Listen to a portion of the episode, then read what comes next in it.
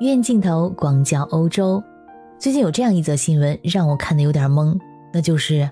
继电热毯之后，高领毛衣现在风靡欧洲。先不说目前是十月初啊，这个季节在欧洲的大部分地区根本就不是穿高领毛衣的时候。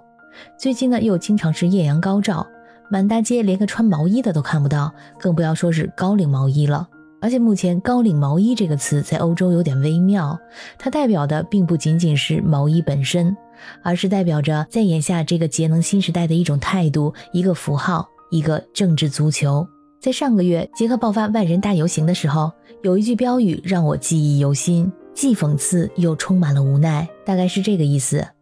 政府把最好的都给乌克兰了，就给我们留下了几件高领毛衣。大家好，我是在欧洲的可可鱼，欢迎收听我的节目。最近啊，国内有不少关于高领毛衣、光腿神器等等中国人过冬八件套风靡欧洲的新闻，给人这样一种感觉，仿佛现在欧洲所有的大街小巷，男士身穿高领毛衣，女士身穿光腿神器，怀里穿着热水袋，背上贴着暖宝宝，内衣必穿秋衣秋裤，回家马上开电热毯，睡觉前换上法兰绒睡衣。中国人过冬八件套，恨不得一件都不落下。这看的我是哭笑不得。虽然刚刚说的很多东西我都有，也用得开开心心的，那也是因为我用习惯了。但是如果说让欧洲人改变他们多年的生活习惯，并不是那么简单的事儿。以我所在的国家奥地利为例，据我的观察，奥地利人并不是特别喜欢新鲜的事物。比如说，更新最新款的手机的人并不多，他们的手机一般一用就是四五年甚至更长。在二手市场上可以看到 iPhone 六还在交易中。他们会长时间去吃同一家餐厅，吃同一道菜，几年、十几年，甚至几十年。人们购物呢，基本上以需求和实用的角度出发。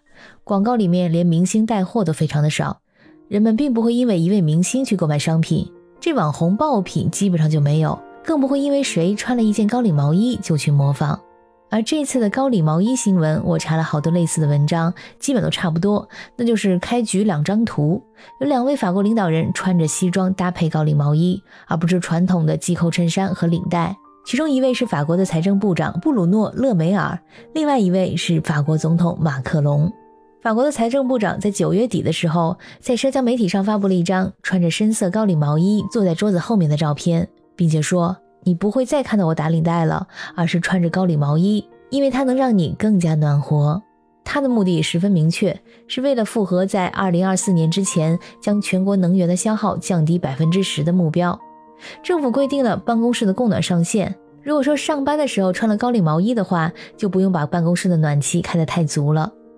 而马克龙也在十月三号的社交媒体上发布了几组照片，一改他平时西装领带的经典装扮，而是在一段视频讲话中穿着标志性的蓝色西装和黑色高领毛衣。在他会见德国总理舒尔茨的时候，也是选择这个造型。在另外一段视频里，他身穿灰色高领毛衣，搭配灰色的西装。平心而论啊，小马哥的时尚完成度还是很不错的。我个人觉得他这两个造型还挺精神干练。要知道，马克龙很善于打造他的形象。比如说，第一次竞选总统的时候，他把昂贵的银行家西装换成了更加便宜的款式，并且把衬衫和袖子卷起来摆拍，表现出一副亲民的形象。所以说，他每次出现在公众面前的形象都是经过深思熟虑的。而有不少文章呢，就是按照这个思路写下去。既然说法国总理还有财政部长都为高领毛衣代言了，那这高领毛衣还愁销路吗？这火爆欧洲还不是水到渠成的事儿？但是，正如我之前所说，现在这高领毛衣并不是仅仅一件毛衣那么简单。这就跟德国政治家成天挂在嘴上的洗澡一样，成为了一种符号。法国也不愧是一个连高考都必考哲学的国家。总统先生的帅气毛衣秀也并不是看看就完事儿了，而是在法国国内引发了一场关于政府家长主义、节能新时代以及在当前的环境下形象塑造与政策制定是如何交织在一起的辩论。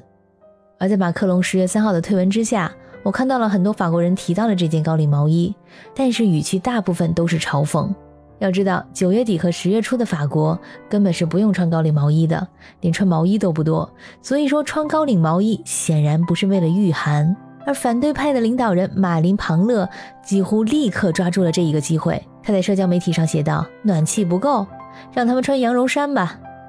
不知道是不是这次的毛衣时尚秀没有收到应有的效果，在之后，马克龙似乎放弃了这个新时尚，又恢复到了之前西服领带的着装，再也没有穿上他的高领毛衣了。在刚刚过去的周六，也就是十月十六号，巴黎又爆发了一轮大游行。今年八十二岁的新晋诺贝尔文学奖的得主安妮·埃尔诺，以及左翼政党不屈法国的领导人梅朗雄也参与了这次示威游行。大约有三万人在巴黎的街头抗议生活成本持续上升和政府应对气候变化的政策。看来这高领毛衣并没有温暖法国民众们的心。